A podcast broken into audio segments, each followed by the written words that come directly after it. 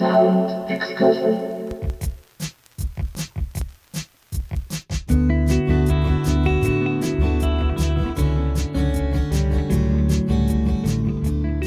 今夜はジェニファー・ジェニファーの神崎淳二さんと電話をつないでいます、えー神崎さんこんばんは。はい、こんばんは。今日はよろしくお願いします。よろしくお願いします。はい、えー神崎さんはですね今回はい。番組初登場ということで、はいえー初めましての方もねいらっしゃると思いますので簡単に僕の方からですねご紹介をさせていただきたいと思うんですけれども、えージュニファー・ジュニファーは神崎淳二さんによる卓録インディーポップユニット、えー93年から96年に活動して2018年より活動を再開、えーそして長野県のレーベルチョコレートレモネードからリリースをされています、えーまずですね最初にちょっとお聞きしたいところがですね、はい、このジュニファー・ジェニファーというユニット名ええ、これははい。どの版の曲から由来されているものなんでしょうか？そうままさしくその通りですね。あ。そうなんですね、えはい。あの実はですね昨年神崎さんに初めてお会いした時にこれ一番最初に聞いた質問なんですけれども、はうんやっぱりそこから来てたんですえね。そうなんですよ。なのでどの版の曲でえ。あのパティ・ボイドの妹ですよね。ジェニー・ボイドっていうえ方。うんうん。のに向けた曲だったような感じなんですけども、なのでジェニファー・ジュニファーとこう、インスタとかでですねハッシュタグ検索しますと、ジェニー・ボイドの写真がダーッと出てくる感じですね。うんなるほど。ええ。そちらの方がね。そうですね、ん。まあ綺麗な写真がいっぱい出てきますね。そうですね、うん、そして93年から96年に活動されていたということで、これははい。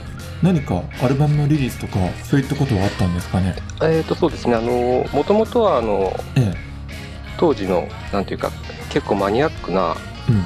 海外のインディーズを扱っていた、まあ、ファン人の方と知り合いましてうんでその付録のテープとして出していただいたのが最初のリリースですね。なるほど、はい。うん。でその後も、えーまあ、自分としてはこう作品を作るのが好きだったのでええ何本かこうカセットテープをリリースしたといううん。感じになります。でちなみにあのジェニファー・ジェニファーとしてははい。このメンバーを迎え入れたりとかはせずに一人でっていう感じですかね？基本そうなんですけども、まあ、実は当時ですねえ3ピースのバンドで演奏もしたりしたんです、えそうなんですね。ほうほうほう。ただどうしてもそんなあれですよね。うん。バンドなのでうん。当時の雰囲気にこう飲まれていったというかですね。ほう。なんかこうパンクというかグランジ寄りになっていったので。ああなるほど、うん。だいぶちょっと作品とはかけ離れてしまいまして、ええ。ーなので、まあ、結局は一人のユニットに戻ったとああそういう感じなんですね。はい。うん。わかりました、はい。えーそれではですね、そんなジェニファー・ジェニファーのニューアルバムがですね、今年6月9日にリリースということで、はい。じゃあこれははい。フルアルバムとしては最初のアルバムになるんですかね？そうなんですよね。振り返ってみれば。実はえ振り返ってみれば。そうなんですね。ーはい。えーじゃあ早速ですねアルバムの曲を聴きながらですねこのアルバムの内容についてお話をお伺いしていきたいと思います、はい。えーそれでは神崎さん1曲目のご紹介をお願いします。はい、それでは、ジェニファー・ジュニパーで、グラブ。「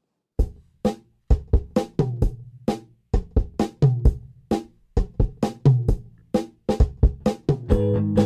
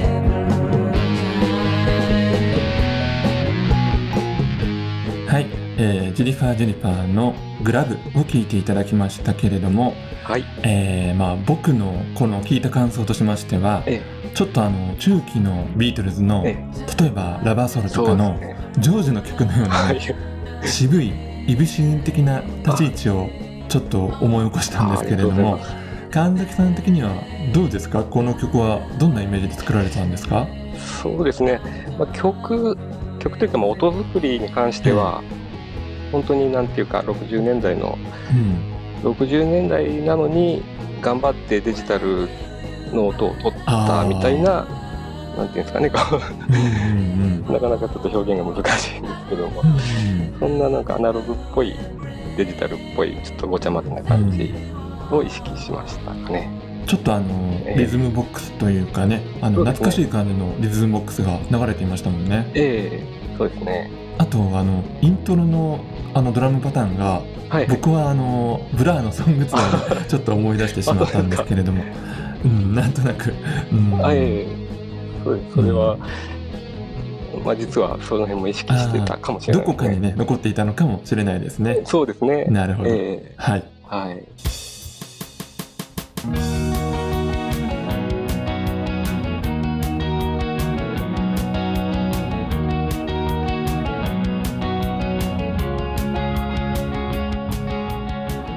アルバム全体で、まあ、音作りの面でのコンセプトというのは何かあるんですか、えーっとですね、まあ、結局はその都度、やっぱり作りたいと思ったものを、まあ、作り続けていった結果ではあるんですけども、コンセプトといえば、あの昨年はあの結構ライブをさせていただく機会が多かったので、そんな演奏向けなこう構成というか、歌いやすいというかですね、えーそういうメロディーを、まあ、自然と意識した曲の集まりになったのかなというふうには思います。なる。ほど、うん、であの最初の曲の着想があって、えまあ神崎さんの場合は全て一人で組み立てられていくと思うんですけれども、ーはい。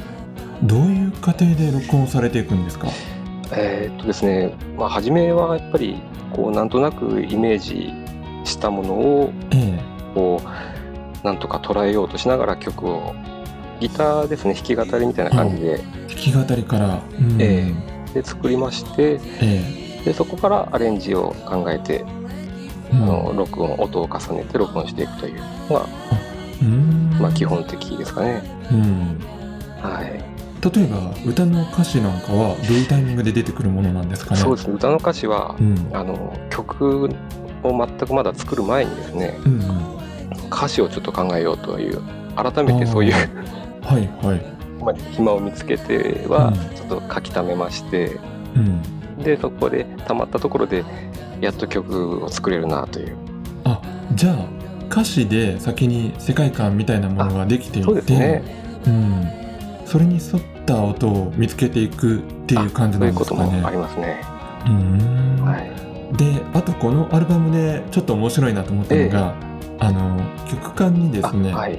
SE といいますか、サウンドコラージュがね、ええ。結構散りばめられていまして、こういった音源をはい。ピックアップされる時のはい。何かこだわりみたいなものっていうのはあるんですか、こだわりですか？えーっとまあこれいう形っていうのはうん、あのやはりあれですねあのセイント・エティエンヌのアルバムの影響がやっぱり強いかなと思うんですけども、うんうんちょっとコンセプトアルバムみたいなねイメージが、ねね。ありますよね。えうん。ーただまあ使う SE っていうのはうん。どんなものでもいいかなと思ったんですけど、うん。実はあのジェニファー・ジュニパーの昔のうん。カセットからの曲も使っていたりしますしね。あ、そうなんですね。へえ。ええ。うん。あの一番最初の出だしとかもそうですし。はいはい。そっかそっか。はい。うん。そうですね。あとはまあ面白いなと思った音をうん。寄せ集めておいてですね、うん。基本的にこう全く無音で始まるよりは、うんなんか SE がある中で曲が始まるっていう雰囲気が、うん。まあ、個人的には好きだっていうのが大きいかなと思います。あなるほど。まあええ。あのちょっとこれはあの、ええ。言える範囲でいいんですけれどもあ映画のアナウンスとかもあるじゃないですか、これらの,、あの元ネタというかあれですね。どうなんですかね？どんなところから？なんか家にあった、うん。まあ、音源というかテープみたいなものなんですけども、あのなんかね昔の自動車工場の中継をしているのはアナウンスなんですよ。そうなんだ。へえ。だからあの、はいそうはい。ですね。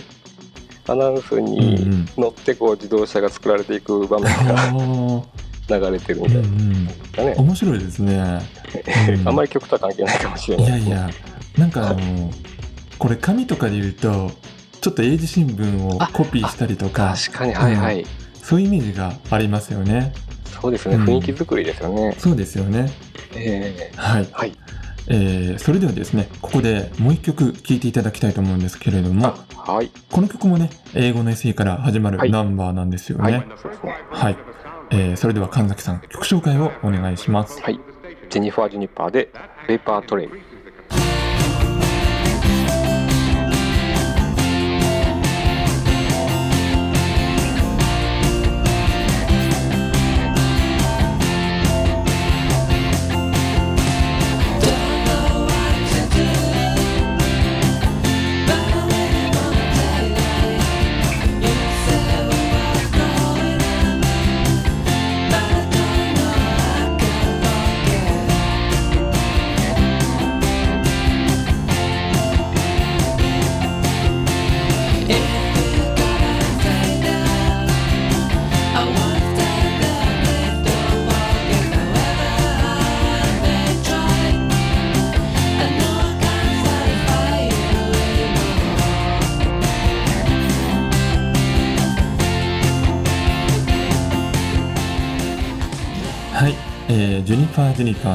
ベイパートレイルを聴いていただいていますけれども、はいえーこの曲はね、アルバムの中でははい最もポップな勢いを感じさせるナンバーで、ええ僕のイメージとしては、はいなんかスカッと抜けるような青空の下であドライブをしながら聴きたいという感じなんですけれども、あありがとうござい。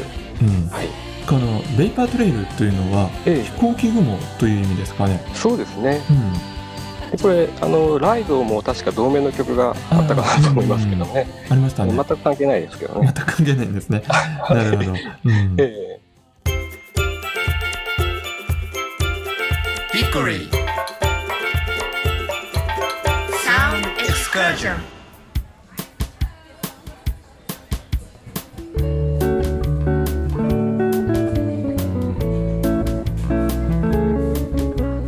ヒッコリー、久野久志がお送りしています。サウンドエクスカーション。今夜はジュニファー・ジュニパーこと神崎淳二さんと電話をつないで6月9日にリリースされましたニューアルバム「オートマティック・シンキング」についてお話をお伺いしています、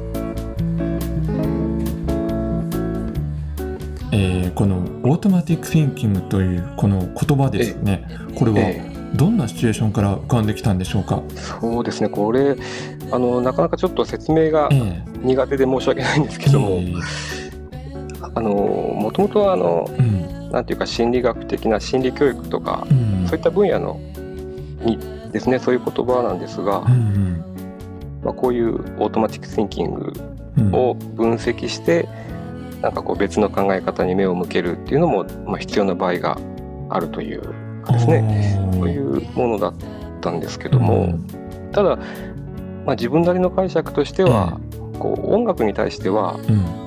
なんかいろんな情報とか、まあ、関係性は抜きにしてこう、自然と感じるものを大事にしていいのかなと、うん。えーいうのを思いまして、まあ、なんとなく曲のタイトルにもしてみたという感じですね。うんなるほど、えじゃあ直感とかえ第一印象とかそういった感じのイメージですかね。 Automatic Thinking というのは。そうですね。そういう捉え方もありなんじゃないかなと。であとこのはい。アルバムタイトルの方の Automatic Thinking がえなんて言うんだろう。点々点がついてえますよね。つきましたね。点つ々点が。ね。はい。こ。れは何か意味があるんですか？そうですね。これはあのまあタイトル曲が先にあって、後からタイトルをつけあのアルバムタイトルをつけたわけなんですけども、まあアルバム何曲かありますんで、聴く人のまあなんていうか解釈とかですね、思いとかっていうのが聴いた曲に続いてこう付け加えてもらえたらあ嬉しいなっていう、ーなるほど、うん。えーそういう要因、うん余白ですかね。そういうことだったんですね。すね。はい。わかりました。ええーそれではですねそんなアルバムのタイトル曲になりますね「オートマティック・シンキング」を聴いていただきたいと思うんですけれども、ーはい。今日おかけするのはなんと神崎さんがこのサウンドエクスカーション用に新たにええリマスターしてくださったスペシャルバージョンということで、はい。い、やありがとうございます。あ、いえ、とんでもないです。はい、であの、ええ僕が最初に聞いてお、はい変わったと思ったのがこはい。のドラムとベースの定位なんですけれども、あそうですね。とこのサウンドエクスカーションバージョンのはい。違いといいますか聞きどころというのはどんなところになりますでしょうか、えっ、と、その、まあ、おっしゃる通りの定位ええ。も変えておりまして、これあの、先ほど出ましたような、うん。このビートルズのラバーソウルのようなですね、そうですよね、うんうん、確かに確かに。あんな雰囲気ですよね。もうちょっとまあ恐れ多いんですけども、そういったところも意識しつつ、うん。あとあのオープニングなんですが、あの鐘の音を、まあ、ちょっとメインでというご希望をですね、実はあのチョコレモンボビーさんからもういただきまして、そうなんですね。そうなんそれもちょっと、と踏まえてますね。あなるほど。そっかそっか。じゃあ、え鐘の音がもともと入ってるんですけれども、はいはい。それがちょっと目立つような感じになっているっていうことえですかね。そうですね。ちょっと前に出してみたっていう感じでした。はい、であとですねはい、全体的なこうエフェクトなんですけど、うん。一応こうラジオ用ということでですね、えよく昔ありましたこう BBC のライブバージョンですとえか、うんうん。あのジョン・ピールセッションとかっていうのがあったんですけども、ええ。そういった音源のようなイメージもちょっとあくまでもイメージですけども、うん。ちょっと意識しました。あそうなんですね、ええ。ちょっとそのあたりも気にしながらね、聞いていただきたいと思いますけれども、そうですね。この曲はあの先ほどお話にも出ましたけれども、はい。えーチョコレートレモネードのボビーさんからもね、ぜひかけてほしいということでリクエストをいただいていますので、はい、ありがとうございます。はい。えーそれでは神崎さん曲紹介をお願いします。はい、えっ、とジェニファー・ジュニパーでオートマティック・シンキング。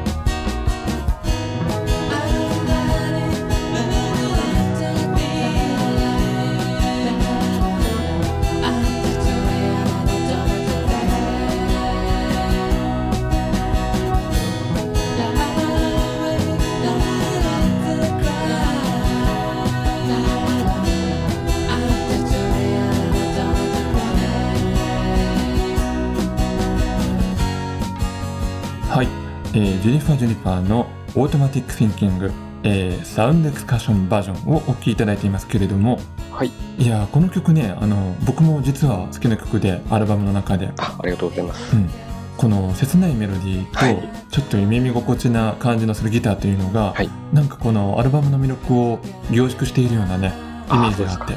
うん。で、はいあとさっきお話にありましたこの鐘の音がいいですね。ああ、そうですかね。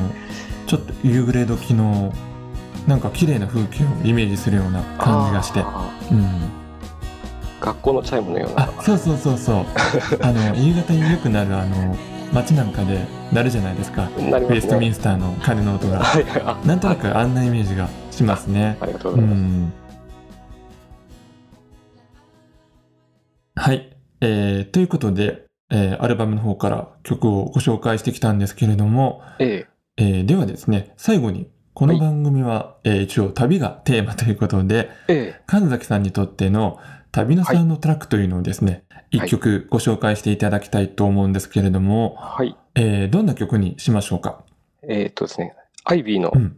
Don't Believe a Word ですね。おーはい、えーこの曲に関して何かエピソードみたいなものはありますか、そうですね。うんえっ、と、まあ、旅といえばですね、もともとあの、まあ、独身の頃ですけども、まあ、国内でうん。一人旅とか登山とかがですね、結構、えー大好きでして、うん結構若い頃暇を見つけてはどっか登ったりもしてたんですけども、うんそれこそ長野県ですとお。北アルプスとか、来ていただいてたんですね。えー。八ヶ岳とかですね、うんうん。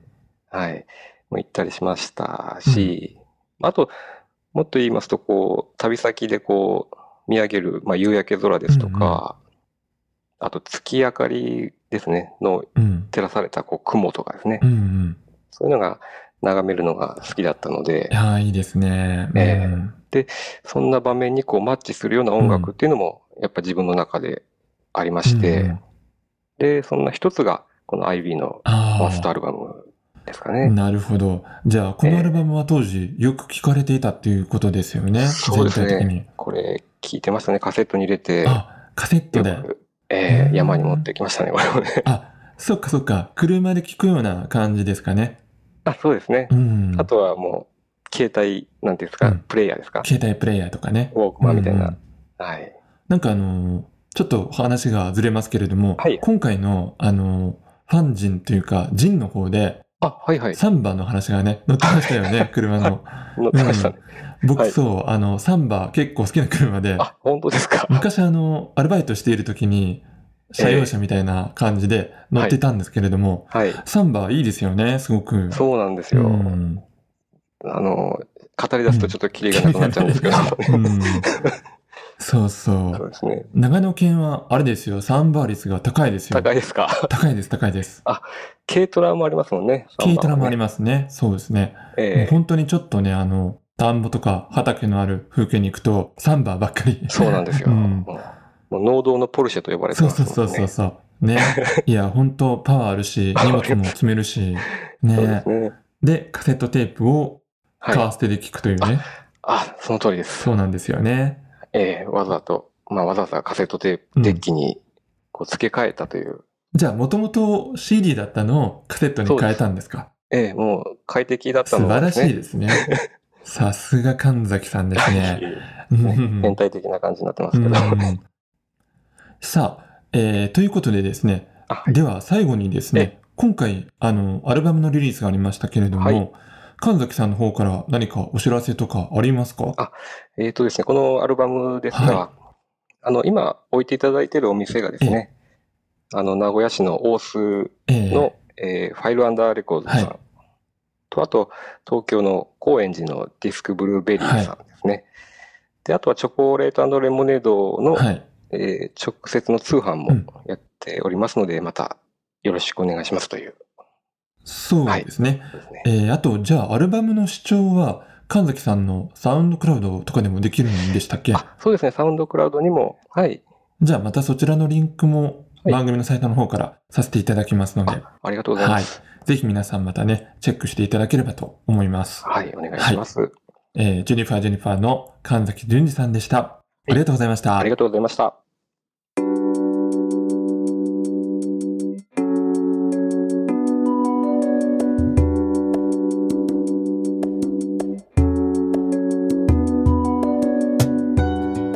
お送りしてまいりましたヒッコリーサウンドエクスカーションお別れの時間となりました。さあ今夜はジェニファー・ジェニファーこと神崎淳二さんと電話をつないで6月9日にリリースされましたアルバム「オートマティック・シンキング」についてお話をお伺いしてきました。まあ今回のこの「オートマティック・シンキング」というアルバムを聴いてですね僕個人の感想としては、まあ、今日お話ししたような例えばイギリスの古い街並みとか夕暮れ時の鐘が鳴る風景のイメージが思い浮かんだり。あとはそうですね10代の頃に聴いていたカセットテープのことなんかも懐かしく思い出したりもしたんですけれども。またぜひですね皆さんもこのアルバムを通しで聴いていただいてそんな風にごく自然に湧き上がってきた情景や思い出物語に身を浸しながらゆっくりと時間をかけて楽しんでみてはいかがでしょうか。そしてこのアルバムの1曲目には「I Wanna Share Your Story」というタイトルの曲があるんですけれどもまあまさにですねそのフレーズはこの番組の趣旨でもありますのでもしですねそんな心に浮かんだことを誰かに伝えたいななんて思った時には一言二言の簡単なメッセージでも大歓迎ですので番組宛にお聞かせいただけたら嬉しく思います。番組サイトのメッセージフォームからぜひお寄せください。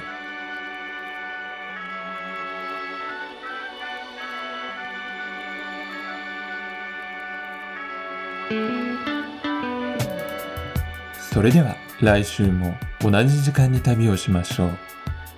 ヒッコリーサウンドエクスカーション。ナビゲーターは久野久志でした。バイバイ。